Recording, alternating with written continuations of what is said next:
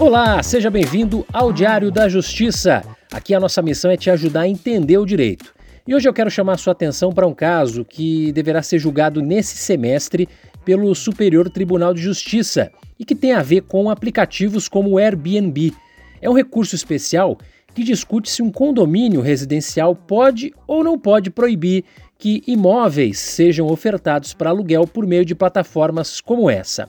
Para a gente relembrar, em outubro de 2019, a quarta turma do STJ começou a julgar um recurso especial, o número dele é 1819-079, que foi apresentado por um proprietário de um imóvel contra uma decisão do Tribunal de Justiça do Rio Grande do Sul. E nessa decisão, a Corte Estadual havia entendido que, como a convenção do condomínio desta pessoa, desse proprietário, proibia a atividade comercial, ela não podia alugar o apartamento pelo aplicativo. Contra esse acórdão, acórdão é um nome né, que se dá a uma decisão de um órgão colegiado, a proprietária interpôs esse recurso. O julgamento começou com a apresentação do voto do ministro relator Luiz Felipe Salomão, e ele, no seu voto ali na, no, no, seu julgamento, entendeu que limitar a locação por meio desse tipo de aplicativo é ilícito, é ilegal. Segundo ele, as locações via Airbnb e outras plataformas similares não se encaixam no conceito de hospedagem, mas sim de locação residencial por curta temporada. Atualmente, nos tribunais estaduais, tem decisões para todos os gostos.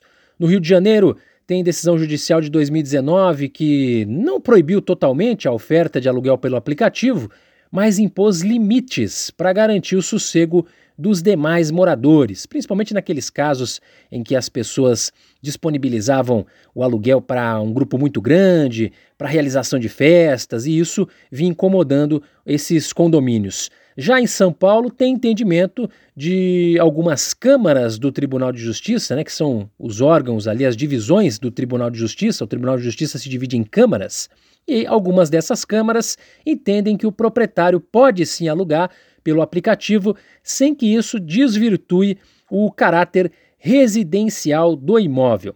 É um, é um tema importante porque, embora não se aplique automaticamente a outros aplicativos, ele pode ter um impacto no futuro, no entendimento das atividades é, de aplicativos, por exemplo, os aplicativos de transporte de passageiro, esses, essas empresas que se enquadram na chamada economia do compartilhamento.